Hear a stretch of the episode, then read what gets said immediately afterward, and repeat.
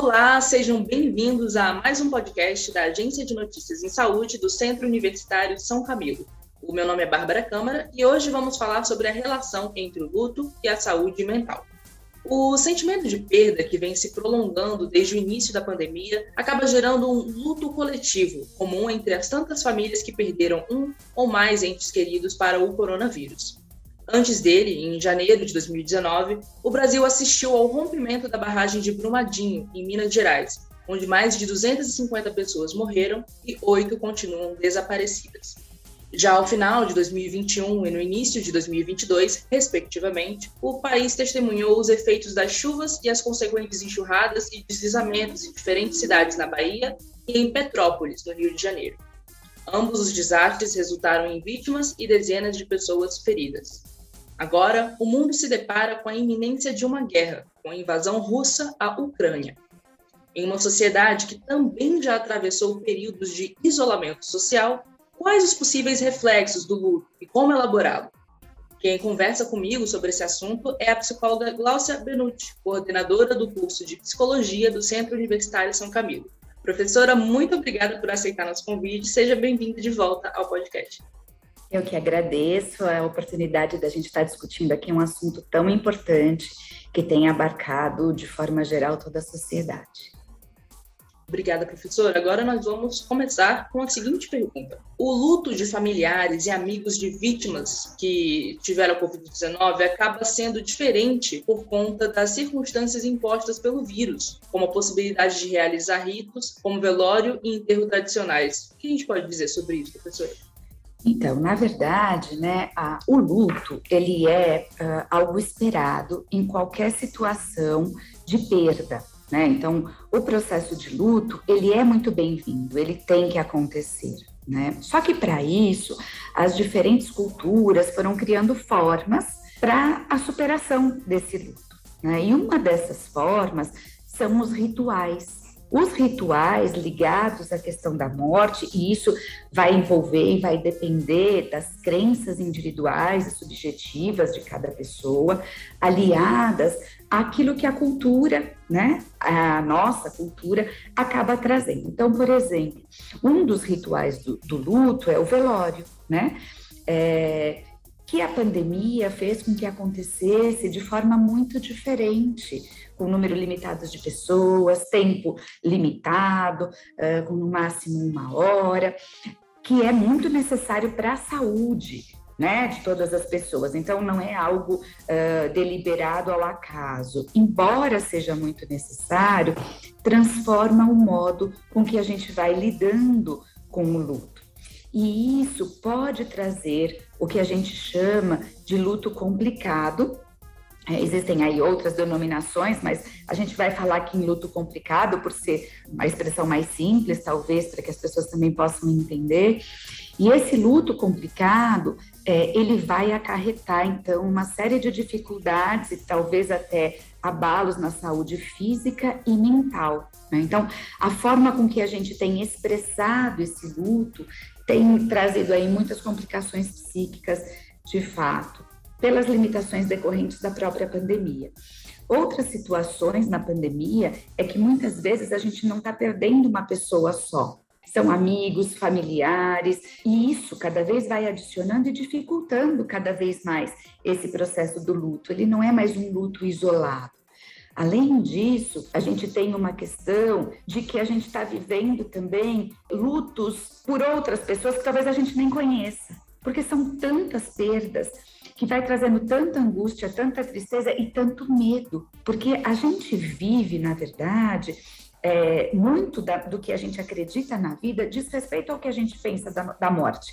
E com a morte chegando assim tão perto e a gente tendo que pensar tanto nessa finitude, nessas perdas, nessas rupturas, vai aí trazendo uma dificuldade é, psíquica muito grande para o enfrentamento de todos esses processos. Perfeito, obrigada, professora. Você falou sobre o luto complicado. Existe, a gente pode dar uma definição também para o que seria o luto coletivo? Isso existe de fato, tem essa nomenclatura e o que isso representa a longo prazo para a saúde mental?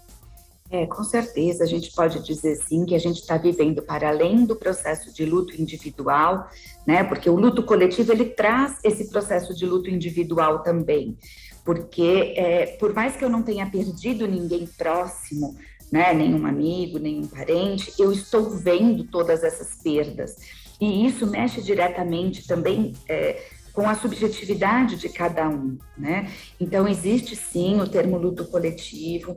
O luto coletivo, ele também precisa ser expresso, ser validado, ser compreendido, e a gente precisa sim pensar e cuidar desse processo de luto coletivo, que é muito importante, porque isso tem trazido, na verdade, Bárbara, uma fadiga intensa, né? E esta fadiga tem levado a crises de ansiedade, a crises de depressão, tem mexido demais com a saúde mental, tanto que nesse momento a saúde mental tem sido reconhecida e validada de uma forma que eu nunca tinha visto antes, né? Por quê? Porque as pessoas de fato estão sentindo toda essa tensão, todo o medo trazido pela proximidade da morte, né? Da morte pessoal, da morte de alguém próximo. Então, é, o luto coletivo ele vai falar de uma sensibilidade, de uma exaustão, de uma dificuldade em que todos nós estamos vivendo nesse momento de conseguir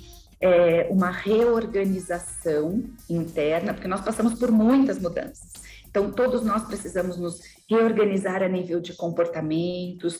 Então, trabalho em casa, trabalho pessoal, quando vai é, pessoalmente ao trabalho, o medo de contaminação, o risco. Estamos retornando agora a um processo de retomada da vida né, na, nas atividades escolares, nas atividades de trabalho.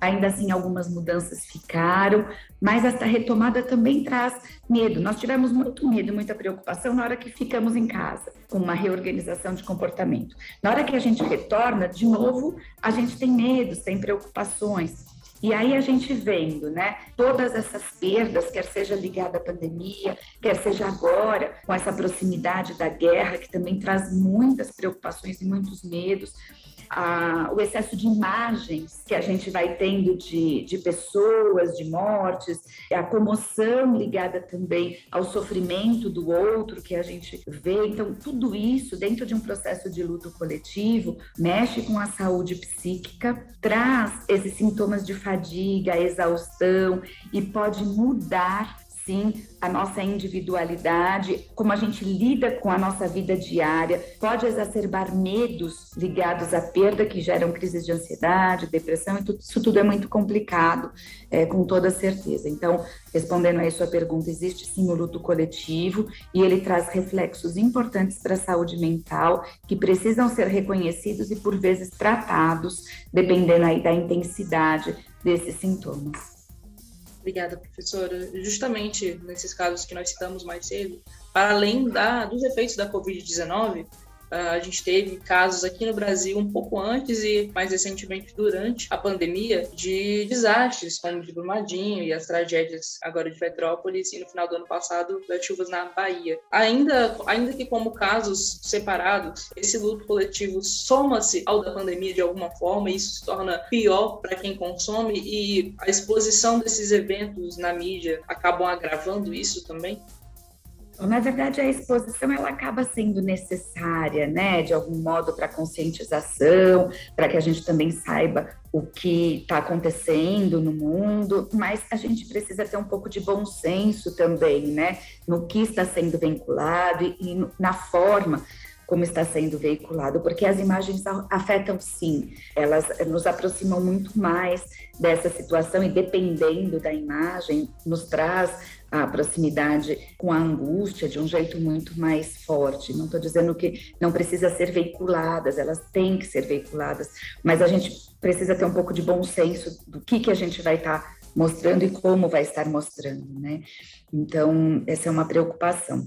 O agravamento, ele se dá na medida em que, assim, eu já estou exposta a esses sentimentos. E então ele vai, eles vão podem se cronificando, né? Porque eles vão se intensificando se a gente pudesse elencar aí qual é, seria o sentimento mais complicado para agravar as questões emocionais de forma geral e até interferir na nossa rotina diária, é o medo da morte, o medo da perda de alguém querido. Porque isso entra de uma forma na nossa vida que pode passar da questão do medo para virar pavor e daí pânico. E quando eu entro nessa condição de um medo tão exagerado que ele vira um pânico, eu começo a ter medo de sair na rua, de pegar uma condução, de é, deixar o meu filho ir a um, um, shopping, ir a uma festa. Então, o desejo da superproteção e do impedimento de que algo ruim aconteça muda os nossos comportamentos, muda a vida diária e aí traz um problema psíquico, um problema para a saúde mental muito grande, porque eu não consigo mais ter comportamentos adaptativos à realidade. Eu posso ter comportamentos que são comportamentos que são completamente é, desproporcionais àquilo que de fato eu estou vivendo naquele momento, e isso é a crise de ansiedade, né, mais intensa, que vai prejudicar todo o meu dia a dia. Então, isso é muito sério e precisa de tratamento, tanto psicológico quanto às vezes até psiquiátrico, dependendo do nível e da intensidade desses sentimentos. Por fim, mais recentemente, a gente está acompanhando também, ainda pela mídia, pela imprensa, a iminência da guerra, ou o começo de uma guerra pela invasão da Rússia à Ucrânia. Como é que a gente sente isso aqui no Brasil? Como que isso chega para a gente aqui nesse momento de uma população ainda fragilizada de todos esses anos? Então, né, Bárbara, a gente tem essa questão é, de que os medos eles vão se somando, né? Digamos assim. Então, essa questão da guerra, de novo, nos aproxima muito da questão da finitude, da impotência. Eu não posso fazer nada para impedir que isso aconteça, né? É, traz às vezes uma sensação muito forte de fracasso, de uh, como é que eu, de, a angústia é muito intensa porque a gente está vendo que essa guerra pode ter proporções aí também é, estratosféricas, digamos assim, né? Porque também tem um risco aí nuclear muito grande, né?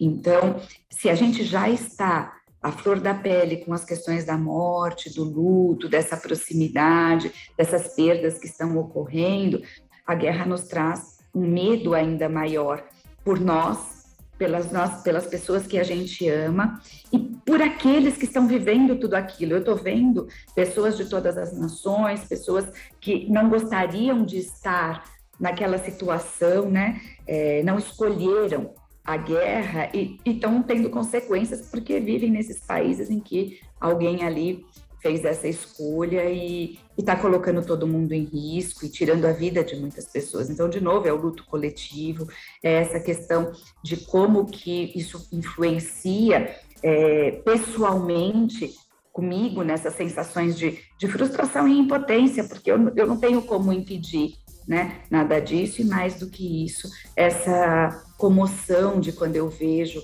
a, a, a, morte do outro, o sofrimento do outro, é, que me parece tão próximo, porque poderia estar acontecendo comigo, né? Então isso se adiciona é, esses sentimentos aí de tristeza, de angústia, de frustração, é, aí a ansiedade, a depressão, todos esses sintomas ligados ao luto, né? Eles podem se intensificar muito.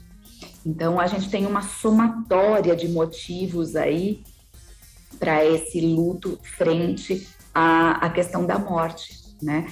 E a retomada da vida diária, do cotidiano, é, pode ficar difícil quando essa imagem de perda, né, de lembranças de pessoas falecidas, de forma geral, é, acabam me trazendo sentimentos muito fortes, né?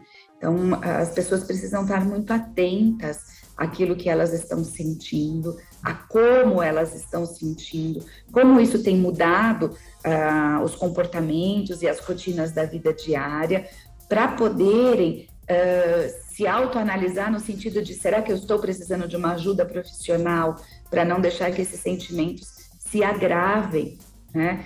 De forma a dificultar muito mais o tratamento, levar a tratamentos muito mais prolongados. Professora, a, essa coletividade do sentimento da perda pode acabar sendo um recurso para superá-lo? Eu acho que aí depende muito, Bárbara, como a gente vai lidar com esses sentimentos coletivos, né? É, porque é, é, é, muito difícil, na verdade, a gente, a gente pode ter desde uma reação de fadiga e exaustão intensa, e que todo mundo. É um pouco isso que as pessoas estão sentindo, né? A gente diz assim, a retomando o trabalho, é início de semestre, é início de ano, mas parece que eu, eu não recuperei a energia, porque a gente tem também simbolicamente a passagem do ano novo, né, como uma revitalização de energia, digamos assim, né? E o que me parece é que as pessoas não sentiram isso. As pessoas não se sentiram revigoradas, não estão retornando, né, como, é, com essa sensação de, bom, vamos iniciar um novo ano, vamos começar de novo. Parece que a gente já voltou exausto, né? E que não teve essa passagem. Então, isso me parece dizer muito do luto coletivo. Estamos todos numa vibração tão, tão pesada, tão difícil, né? Que é, esse sentimento de exaustão e de fadiga continuou mesmo depois dessa passagem simbólica que normalmente nos trazia uma esperança diferente, uma energia diferente, vamos recomeçar, né? Aquela coisa da, das listas do ano novo, né? O que eu vou fazer de diferente? Mas a exaustão parece que continua, né? Então, o luto coletivo ele traz muito isso quando não tratado também. E o que eu poderia assim pensar nesse momento é que a gente ainda está vivendo esse luto e está se somando, né? Porque a pandemia não passou, veio a, a essa nova variante que ainda tem trazido muitas mortes, aí se soma a questão da guerra, aí, porque o luto coletivo ele também precisa ser tratado e cuidado, juntos precisamos superar tudo isso. Mas será que a gente já tem condição de superar quando ainda estamos vivendo todo esse processo? Né? Então, me parece que nesse momento a gente ainda está vivendo tudo isso né? Não estamos é, na condição, porque, é, assim, quando a gente perde um ente querido, a gente vai tendo que superar aos poucos, né? Esta perda, reorganizando a vida, reorganizando o dia a dia, é, passando pela compreensão das questões da morte, fazendo reflexões. Só que quando a pessoa querida morre, ela morreu e a gente tem que reiniciar esse luto. Nesse luto coletivo que nós estamos nesse momento, não deu tempo ainda da gente parar para ressignificar tudo isso, porque nós ainda estamos nesse processo. Ainda estão existindo muitas perdas, e adicionou agora a guerra, né? Então, é, a gente vai precisar tratar de tudo isso. Claro que existem movimentos para que a gente comece a, a tentar superar, mas o que eu quero dizer é nós ainda estamos nesse processo vivendo ainda essas perdas. Então, a gente faz um luto aqui, daqui a pouco vem outro motivo para ter que refazer, reorganizar, ressignificar. Então, eu acho que o, o, resultado disso tem sido essa exaustão, essa fadiga que a gente tem visto nas pessoas, além, claro, das crises aí que a gente tem tratado e acompanhado num número muito mais significativo e maior de ansiedades e depressão, de forma geral, na saúde mental das pessoas. Então, sim, o luto coletivo ele pode auxiliar, né, num processo de elaboração, desde que a gente consiga ter esse processo finalizado, o que eu não vejo ainda nesse momento. É difícil ter progresso quando sempre surge um novo motivo, né, para luto, que a gente volta a estaca zero, né, professor? É, na verdade, é o mesmo motivo ainda se a gente pensar só na pandemia, né? Sim pandemia ela é um motivo muito forte que todos nós ainda estamos muito preocupados. Embora a gente tenha retomado as atividades, né? E até a gente tem visto algumas pessoas esquecendo da máscara ou esquecendo da importância da higienização das mãos, do álcool gel, né? Também por conta dessa exaustão, nós ainda precisamos de todos os cuidados. E mesmo que quando a gente não, não, não faz esse cuidado, a gente fica muito preocupado, né? Então, eu acho que só pela pandemia ainda estamos nesse processo. E aí vão se adicionando outras coisas, né? Então, é, fica mesmo muitíssimo difícil, muito complicado. E as pessoas precisam individualmente também se preocuparem com a própria saúde mental e olhar para as pessoas que estão próximas, né? E se identificar também uh, comportamentos muito diferentes, irritabilidade, nervoso, é, essa sensação de vazio, de perdas de significados da vida mesmo, é, poder conduzir ou auxiliar essas pessoas próximas a reconhecerem a necessidade também de cuidarem da sua saúde mental. Excelente, professora. É, Para finalizar, a gente sabe que o nosso principal assunto de hoje foi o luto coletivo, mas teve uma constante da pandemia foi a sensação, ainda que falsa, de estar sozinho. Então, muitas pessoas que, apesar de estarem atravessando o luto coletivo com suas famílias, com suas, seus núcleos, ainda se sentem muito sozinhas para passar por isso. Então, eu queria te perguntar o que é indicado para quem tem dificuldade de lidar ou então até mesmo de conviver com a perda. É, na verdade, é, a gente precisa reconhecer, né, esses sintomas. Então, a gente primeiro precisa pensar que o luto ele é um processo normal e esperado. Ele precisa acontecer para que a gente possa superar a perda vivenciada, né? Então, não os sentimentos de luto, esses sentimentos de vazio, de tristeza, é, ele é natural no processo de luto inicial, mas a gente precisa ir vendo que ao longo do tempo eu consigo reorganizar minha vida, eu consigo retomar né, as atividades eu consigo é, ir superando aos poucos. A gente diz assim que toda a tristeza ela tem que se transformando em lembrança. Então, o, o, que eu chorei pela, pelo, pela minha perda hoje não pode ser igual daqui a um ano. Quer dizer, o, o, a, o sofrimento ele tem que ir se modificando lentamente. A falta vai existir sempre, esse sentimento de vazio da falta, ele vai ficar, né? Mas essa tristeza, ela tem que ir se transformando ao longo do tempo. É, então, o reconhecimento desse processo é importante. Quando eu percebo que eu não consigo retomar ou reorganizar as coisas da vida diária, ou os meus comportamentos mudaram muito, aí é hora de procurar ajuda profissional, que seja com psicólogo ou psiquiatra, né? São os profissionais indicados para esse cuidado é, com relação ao luto. É, e o que a gente pode dizer também, na verdade, Bárbara, é que quando você fala, por exemplo, assim, desse sentimento de vazio, né? Porque a gente teve mesmo muitas perdas, as perdas do. Não precisa nem ser uma perda próxima, mas, por exemplo, ir para o home office foi uma perda inicial, pode... tiveram muitos ganhos também, né? Mas com certeza foi uma perda nesse contato social, na relação com as pessoas, a necessidade de se distanciar aí das famílias, das pessoas queridas também. A gente precisa conseguir se reorganizar. Na verdade, também durante a pandemia, a gente teve uma oportunidade de reflexão também muito grande, né? De reflexões internas, de como eu lido com a minha vida, de como é, eu lido com as situações de forma geral aí na vida. E essa reorganização também pode ter sido muito benéfica, não necessariamente eu preciso de um acompanhamento psicológico. Então, a atenção à mudança de comportamento e aos sentimentos mesmo que estão nesse momento é que faz com que seja mais uh, indicado para essa busca profissional. E na dúvida, né, uma avaliação psicológica, ela também vai te dizer, olha, de fato você seria interessante um acompanhamento não, né? Esse processo que você está faz parte de um processo natural e esperado para que uh, você consiga retomar aí também todas as coisas da vida e novas oportunidades e novos planejamentos, né? Ressignificando todo esse processo que a gente tem vivido. Perfeito. Acabamos de conversar com a professora Glaucia Benucci, psicóloga e coordenadora do curso de Psicologia do Centro Universitário São Camilo de São Paulo. Muito obrigada mais uma vez, professora. Eu que agradeço novamente.